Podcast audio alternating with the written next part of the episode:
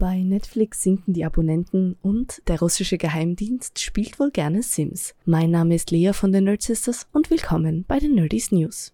Netflix kämpft mit sinkenden Abonnentenzahlen und das hat jetzt Auswirkungen auf die Produktion von Animationsserien.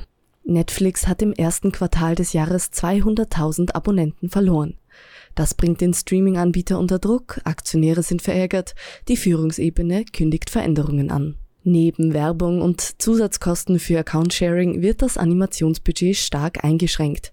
Das betrifft sowohl laufende als auch zukünftige Titel. Aber keine Sorge, für die Kultserie Arcane gibt es Entwarnung. Die Produktion der zweiten Staffel läuft bereits auf Hochtouren. 2020 erschien die Anime-Serie Jujutsu Kaisen und hat sich seitdem großer Beliebtheit erfreut. Mit 4,8 Sternen auf Crunchyroll ist der Magie- und kampflastige Shonen-Anime fixer Bestandteil der Community. Aber damit nicht genug. Der Prequel-Film Jujutsu Kaisen Zero, der seit dem 24. Dezember in den japanischen Kinos läuft, hat Prinzessin Mononoke überholt und liegt damit auf Platz 9 der erfolgreichsten Animationsfilmen.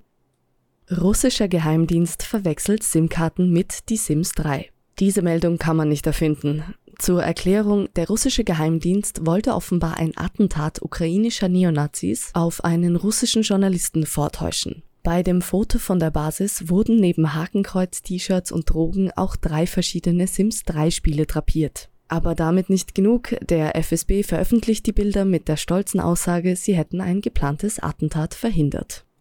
Doctor Strange in The Multiverse of Madness kommt am 4. Mai in die heimischen Kinos. In Saudi-Arabien allerdings wird der Film gar nicht erscheinen. Sean Eternals wurde von der konservativen Regierung verboten, wegen homosexuellen Inhalten. Das lässt jetzt natürlich Spekulationen über Doctor Strange zu. Es scheint, als bleibe die neue Superheldin America Chavez ihrem Comic-Charakter treu und steht auf Frauen.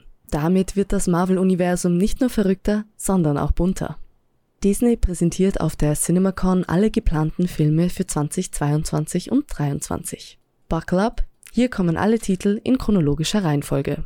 Lightyear, The Bob's Burger Movie, Thor, Love and Thunder, The Banshees of Inisherin, a re-release of Avatar, Black Panther Wakanda Forever, Amsterdam, The Menu, Strange World, Avatar The Way of Water, The Marvels, The Haunted Mansion, Guardians of the Galaxy Volume 3, Indiana Jones, The Little Mermaid, Ant-Man and the Wasp, Quantum Mania.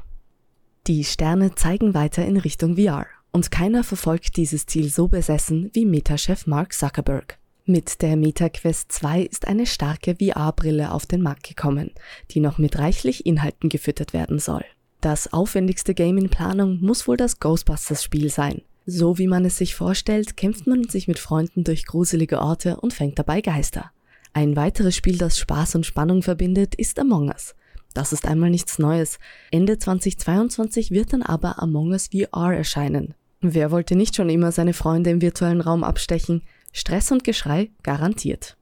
Und jetzt der Tipp der Woche. Wir haben in unserem Podcast über Tamagotchi und Augmented Reality in Spielen gesprochen. Da konnte ich mir diese Empfehlung nicht verkneifen.